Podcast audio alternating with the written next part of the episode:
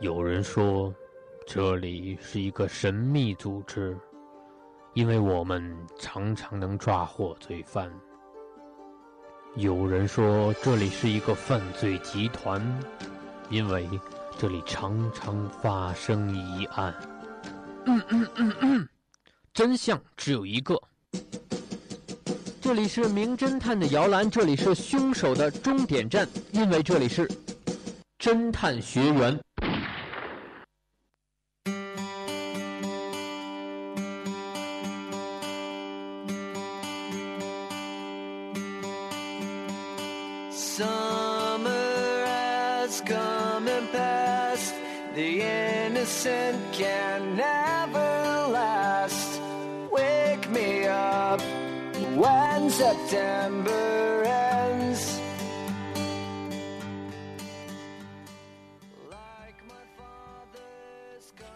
Hello，各位听众，欢迎收听 FM 九十五点二浙江师范大学校园之声。北京时间十九点三十分，又到了和你见面的侦探学员了。我是今天的探长喜林。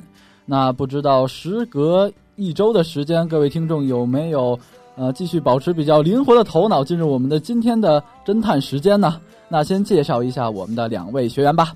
大家好，我是嘉炳。嗯，我是袁征。嗯，那欢迎两位学员。呃，不知道你们在平常的生活中，或者说呃解决案子的时候，你们有没有一种呃比较传统的思维模式，或者比较有一种固定的思维体系在呢？呃，我觉得首我是首先要在时间点上来着手，然后需要在一个呃作案动机以及作案动机对，没错，然后是呃对被害者以及当时的一些情况进行一些对比分析。嗯，好的。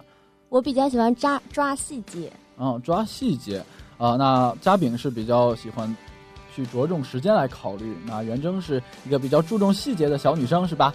呃，那不知道各位两位学员和各位听众有没有准备好？赶快拿起你们手中的笔，和我们一起来破案吧！那我们要进入第一个案子喽，你们准备好了吗？准备好了。好的，那让我们进入今天的侦探学员。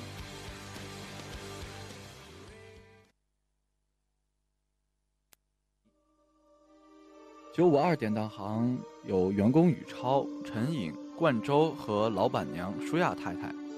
宇超记性不好，一天看到自己在白板上写着“八点半，九五二餐厅”的字样，想到晚上和朋友温婉的约会，就赶紧收拾东西下班了。此时，舒亚太太和冠周已经离开，宇超在九五二餐厅等了一个小时。晚上九点，温婉打来电话给宇超说：“我们约在机场旁的校园之声餐厅，你怎么还没到？”宇超惊讶地说：“啊，不是九五二餐厅吗？那我现在就过去。”温婉回答：“不用了，我马上就要上飞机了，下次再说吧。”第二天，公司员工打开金库，发现陈颖已经躺在金库的外层，被发现时已经死亡。金库内外两层都有被翻过的痕迹，金库的外层一般存放普通物品，内层存放贵重的物品。一共有两扇门，只有陈颖和舒亚太太才有钥匙，钥匙只能从外打开门。舒亚太太一个月前在金库内层装上了警钟，警方进一步调查得知，金库内的一些贵重物品已经被盗，警钟的电线板被剪断。发现师大餐厅的外卖盒，陈颖死亡时间是凌晨两点，减去金库可供给的呼吸时间，推断出陈颖是晚上八点至十点被关进金库的。经询问，舒亚太太说：“我那时候在聚会呀。关周说他在打麻将，师大快餐店送外卖的小伙子说他在晚上八点半左右送饭到公司，是陈颖本人订购的。当时他还看到陈颖还在盘点。”宇超没有不在场证明。温婉之前因为母亲的生病，曾来到这个典当行典当过一件古董。由于当时陈颖把价钱压得很低，温婉十分的不满。不过现在温婉母亲的病已经好了。聪明的学员们，你们知道是谁杀死的陈颖吗？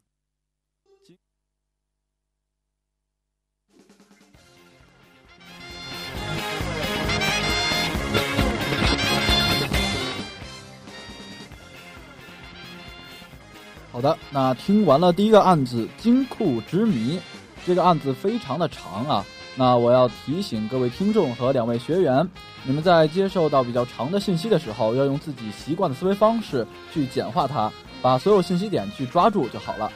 呃，那不知道两位学员有没有什么想法呢？我觉得温婉是凶手，哦，那一下子就指出了温婉是凶手。因为我是从杀人动机这一方考虑的。嗯，杀人动机。对，因为最最后的时候不是说到温婉她母亲生病，然后去典当了那个古董，然后可能是很珍贵的古董，但是陈颖却把价钱压得很低。嗯，最后陈颖死了，然后他母亲的病好了。嗯，所以我觉得可能是温婉就是想要把那个古董给拿回来，然后他又心、对陈颖心怀不满。哦，由于怨恨，所以杀掉了陈颖，是吧？对，我是这么想。嗯嗯，那有一定的理由去肯定。那嘉炳，你有没有什么想法呢？或者你对刚才袁征所说的这些话有没有什么疑问呢？呃，首先我是先用排除法排除了几个人的。嗯，排除法。呃，首先是冠州，他据舒亚太太说是在打麻将，所以我可以把冠州给去掉。嗯，然后舒亚太太当时也是在参加聚会，所以、所以也可以把舒亚太太给去了。嗯，但是所以现在剩下宇超和温婉。是的，宇超当时也没有不在场证明，嗯、但是相对来看，温婉的呃作案动机是更加明显一些。嗯，所以我也觉得是温婉是杀人凶手。哦，那既然嘉炳刚才你在说做案子的时候，你比较比较注重时间，对吗？那你可以来呃给我们详细呃说一下在发生的时候死者的时间吗？嗯，之前据呃我在案案子中听到是。法医推断他的死亡时间是八点钟到十点钟，是晚上。然后在八点三十分的时候，外卖小哥将外卖送到了我们的金库，然后也在、嗯、呃金库的内层是发现了我们的外卖盒。嗯，所以是有人肯定进去过。是的，呃，然而钥匙也是只有陈颖有。嗯，而陈颖死在了呃金库的外层，所以应该是在八点半到十点之间。嗯，陈颖是死亡时间。嗯，好的，那也是呃说了一下时间，但是我要更正一下，陈颖的死亡时间是凌晨两点，而八点到十点是推测陈颖被放进这个金库的时间。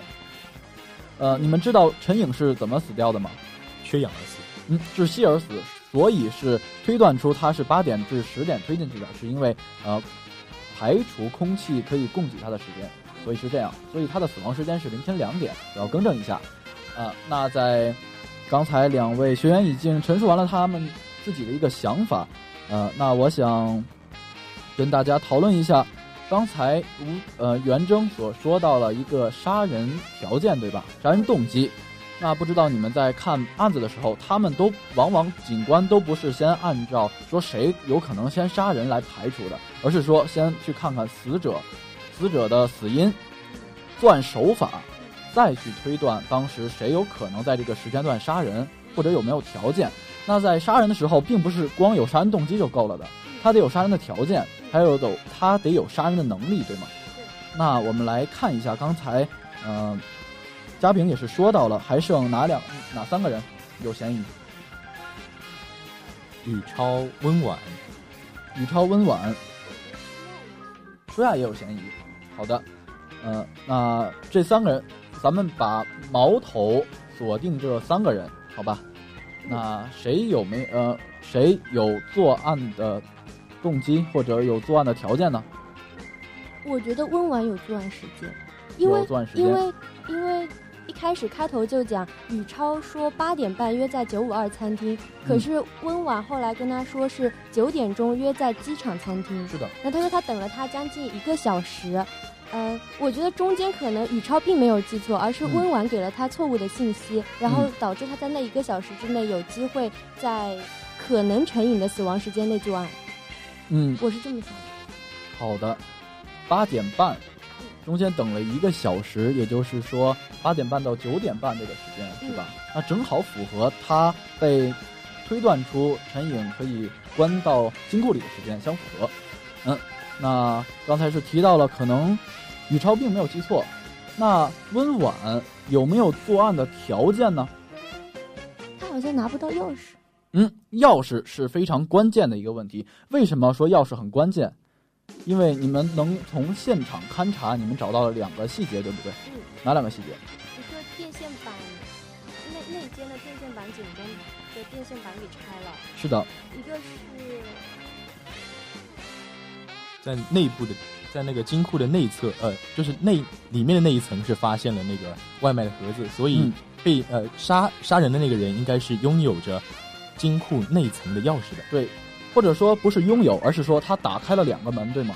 对，他有能力打开两门两个门。而温婉他有没有能力去打开这两个门呢？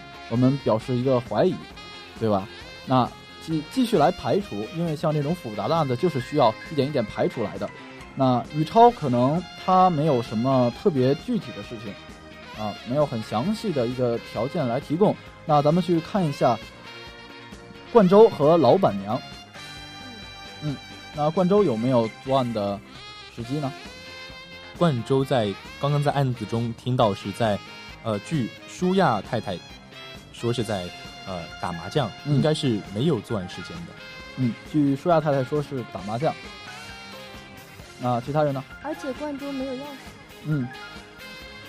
但是舒亚太太有可能，因为舒亚太太有钥匙。好的，那把矛头，你们已经把矛头指向了舒亚太太是吗？但是舒亚太太有能力从和陈颖进行对抗，和陈颖进行对抗，呃，并不是说要跟他对抗啊，而是说他有没有作案的能力。你他如何把陈颖放进金库里的？啊，你可以用各各种方法，但是这个时间、作案条件，包括为什么这个电线板被剪断，电线板被剪断，说明有人放了电呃。放了这个警钟对吗？警钟是谁放的？是外太太。嗯，那其他人有人会知道里面放了警钟吗？不知道。冠州。冠州为什么知道？是她丈夫。嗯，丈夫有可能知道。那陈颖有可能知道对吗？因为只有陈颖和舒亚太太有钥匙。嗯，其他人是不可能知道有这个警钟在的，所以他们不会拆掉警钟。对。那现在矛头。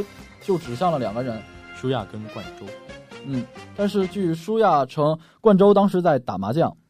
对，嗯，然后并且有外卖小哥来证明说，当时他是在送外卖的，八点半的时候把饭送到公司，并且陈颖当时是在购买，对，并且在确认，对吗？对。八点半的时候他在干嘛？不，陈颖。对，陈颖在吃外卖，所以可以把刚才你对于温婉的那一条嫌疑排除掉了。因为温温婉的时间只有八点半到九点半。对。嗯，他在吃晚饭，所以温婉他要赶飞机的，对吗？对。就温婉他是有飞机票的，所以可以证明他是没有作案的时间，或者说他是有不在场证明的。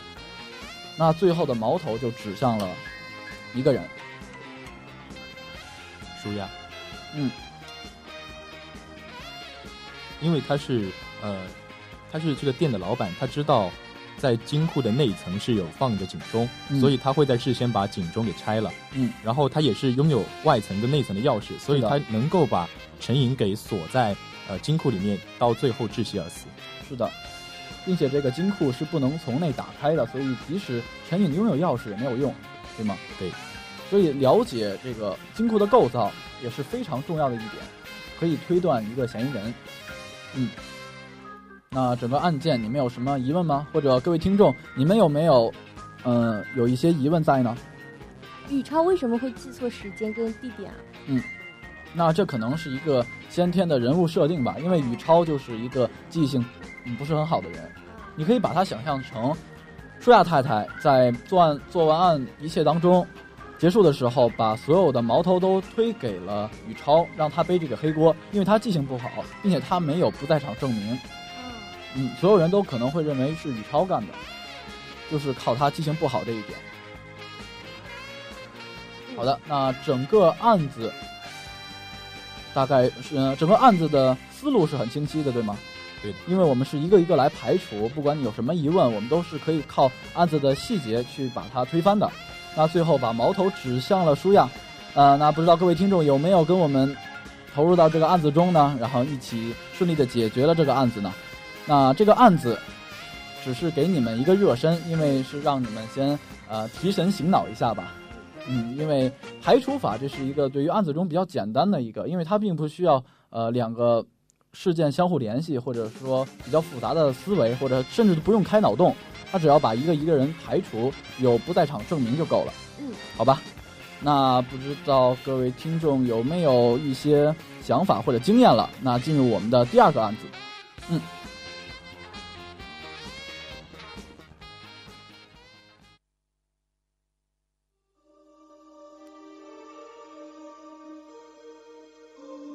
老总之死，九五二集团濒临破产，老总沈哲被发现死在了九五二大厦十七层自己的办公室中。报警人是死者的秘书雨辰小姐。随后，警方以及陈作侦探迅速赶到了案发现场。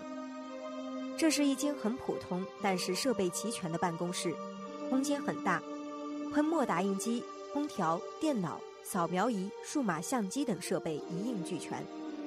死者的尸体伏在办公桌上，太阳穴中弹而死，血流了一地，手垂在桌下，手上戴着手套。离死者尸体不远的地上有一把手枪，枪的扳机处有一点粘稠的感觉。经过法医鉴定，死者死亡前服用过安眠药。根据警方的调查得知，死者的死亡时间是半夜四点左右，而雨辰小姐是在早上八点来上班的时候发现的尸体。死者最近几乎天天都在公司加班，而且也有睡觉前服用安眠药的习惯。死者公司的员工有三个，除了雨辰小姐之外，还有两个，分别是打字员于轩和推销员肖楠。因为死者为人苛刻，而且蛮横不讲理，所以这三个人都有作案的动机。最后，根据电梯录像来看，从昨晚十点起直到今天早上八点前，没有人上到过十七层。另外，消防楼梯也装有摄像头，同样没有人上到过十七层。聪明的学员们，你们知道老总沈哲之死究竟是怎么一回事吗？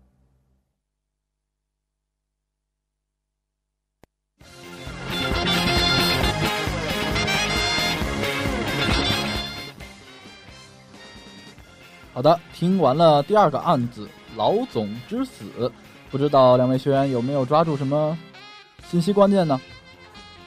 现在还是有点，感觉有点。迷一样，因为刚才说二十二呃晚上二十二点到第二天的八点，嗯呃电梯和楼梯间都是没有人上下过的，嗯，然而雨橙小姐也是在第二天的八点钟才上班，发现了老总的尸体，嗯，那么这样说来的话，可能在十七层的地方只有沈哲老总一个人，嗯，那这就是密室杀人案件，密室杀人，好的，那我一开始要问一个问题啊。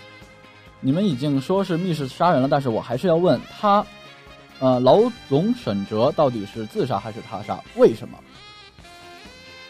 他杀？为什么？因为在手枪的扳机处是黏黏的。嗯，如果是自杀的话，不会沾上沾上血啊。嗯，而且他的手垂在桌子下面。嗯，呃，枪是掉在不远处。嗯，如果是自杀的话，枪应该是直接掉在他的办公桌下面的。嗯，所以。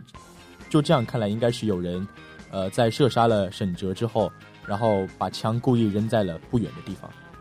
嗯，那元征，我在想，是不是因为他戴了手套的原因？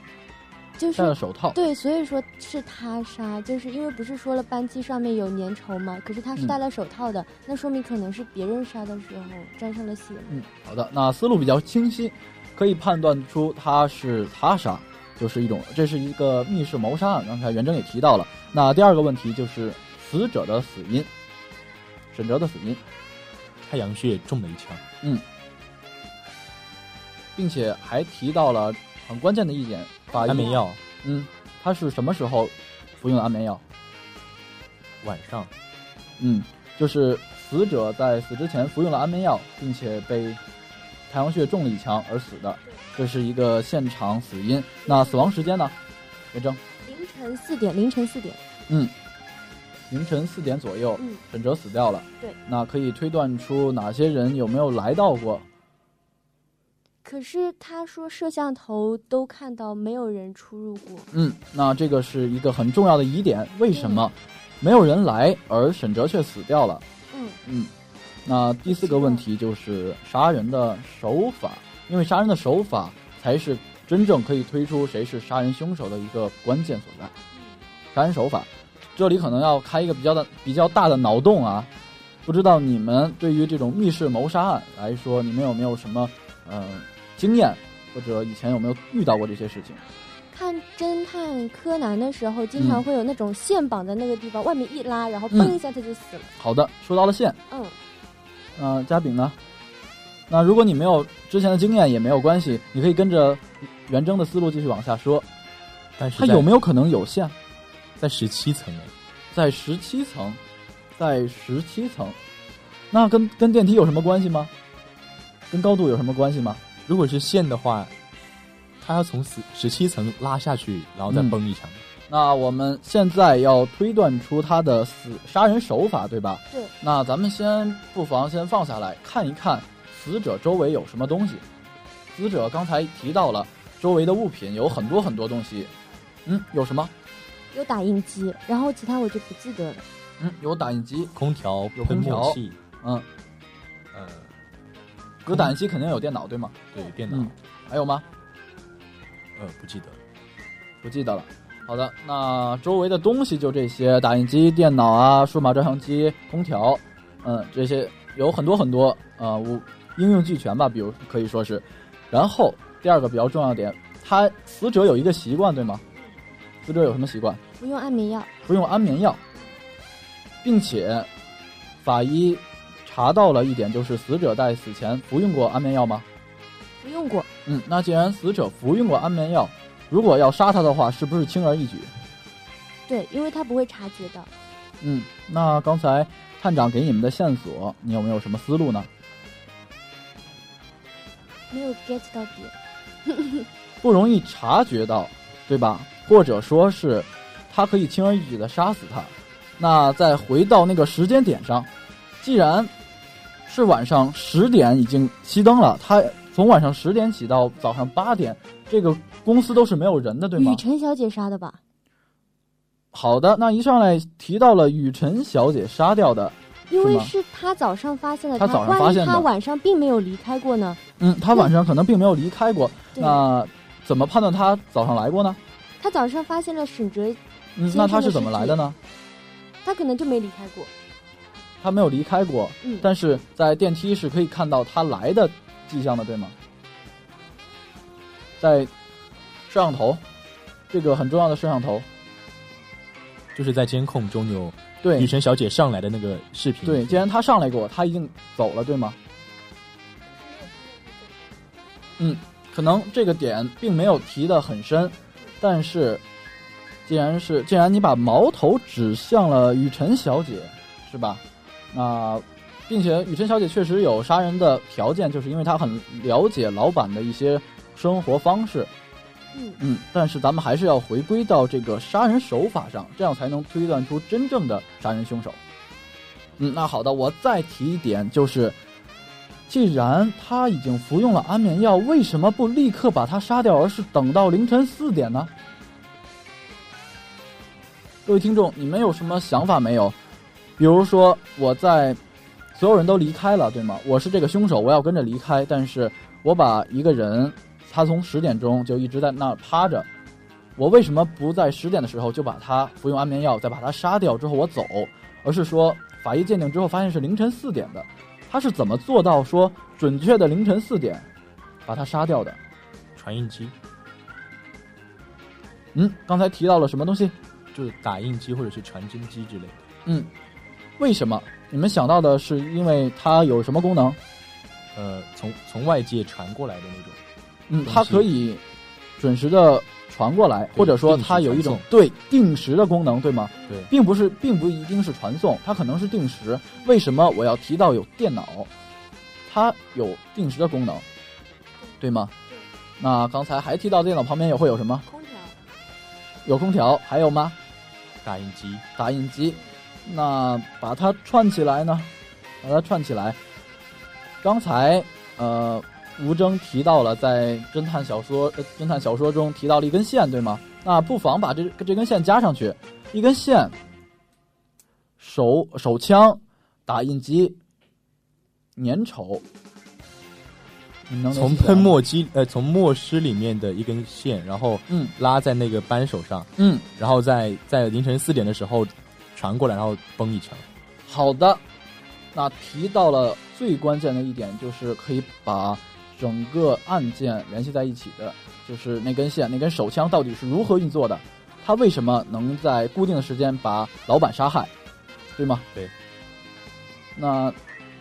我看到吴征满脸的疑惑啊，袁袁征满脸的疑惑，不好意思，啊，不知道你有什么想法了吗？或者说你来总结一下这个案子的过程吧。这个案子就是有某个坏人，然后就是事先设定了手枪，就是一根线绑在手枪的那个，嗯，射射的那个地方。是的。对，然后就是扳手。对，定时就是打印机传传传过来的时候，它就会。嘣一枪，行，那咱们已经解决了杀人的手法，那现在就要找谁是犯罪嫌疑人了。于轩，嗯，为什么这么肯定？他是打字员，他是打字员，这些电脑的东西。是的，他熟悉。呃，为什么这么说？或者说我提一下，比跟案子并没有关系的。呃，咱们可能在生活中经常用打印机，对吗？对。嗯，你知道打印机分为很多种。嗯。比如像我们外间的那种小打印机，嗯，小打印机，还有那种超大的打印机，超大的打印机。这个图文里面，那我换一种说法，就是像咱们这种平常用的叫做喷墨打印机，嗯，另一种叫做激光打印机。嗯，你们你们有了解过这两个打印机吗？或者可能在生活中并不会，嗯，经常去了解是吧？只是经常用用而已。嗯，那。其实喷墨打印机你们都用过对吧？它们会会有很多的很多的结构，它们有打印的结构，有走纸的结构，然后甚至有这种排版的结构。而激光打印机它是靠静电，它先是充电，把嗯把这个鼓充上电之后，然后这些用信文字符号转变成一种电的符号，啊，然后用这些喷墨排版到这些纸上。最后用高温把它融化，再变成真正的这些文字。我刚才可能形容的比较简单啊，它就是一个呃通俗易懂的一个方式来告诉你们，这就是激光打印机的一个工作流程是这样的。那回到这个案子当中，喷墨打印机它做它是一个什么的作用？它起了什么作用？嗯，是的，它的关键就在于它可以摁动扳手，并且是。可以在四点，并且它是准定时的发射对手枪。好的，那刚才也是推断出了谁是凶手，于轩。嗯，那整个案件可不可以给我描述一下？呃，就是打字员于轩，在呃在事先在那个老板睡着之前，呃老板睡着之后服了安眠药之后，然后把。呃，打字机那个喷墨打印机设定了一下，然后牵上一根线，连上连到了扳手上，嗯，呃不，连到了那个扳机上，然后把时间定在了凌晨的四点，嗯，然后在凌晨四点的时候，老板正在睡觉，然后呃这时候那个打印机将呃定时的时候就是把手枪给扳动了，然后就是一枪过去，沈哲就这样被枪给打中了太阳穴，然后死亡。对，沈哲就这样无声无息的。对，不幸逝世了，呃，那最后我们也是抓住了凶手，对吗？呃，我们的案件也是告破了。那不知道各位听众有没有跟着我们的思路一起往下走呢？那咱们今天的两个案子就完完整整的把它破案了，也是先恭喜两位学员吧。谢谢。嗯，那不知道在两个案子当中你们有什么经验没有？就跟我们小结一下就好了。脑洞要开的大。嗯，脑洞。要抓住一些细节，抓住一些细节。那第一个案子可能它的线索比较多，嗯，就是靠你们的一种经验、一种思维模式把它简化就好了。排除法是对于一个信息量比较多的案件非常好的一种方法换方法。那第二个案子老总之死，他提到的就是一种作案的手法。这个案子可能要开一些脑洞。为什么？是因为刚才嘉宾提到这些细节，这些细节往往决定着，呃，串联整个案件的关键，对吗？嗯嗯。那我就想不到。那可能你们就需要多多的去积累一下经验，或者去开一下脑洞。好的，那整个案件也是告破了。今天的侦探学员非常的成功啊，和两位学员探讨的非常的开心。那不知道各位听众有没有成功的破案呢？好的，那时间也是过得很快啊，来到了北京时间二十点整，今天的侦探学院要跟大家说再见了。我是探长喜林。我是学员嘉炳，嗯，我是学员袁征，嗯，如果各位听众还是意犹未尽的话，欢迎加入我们的下一期侦探学员，还是每周五的同一时间和你们不见不散，拜拜，拜拜。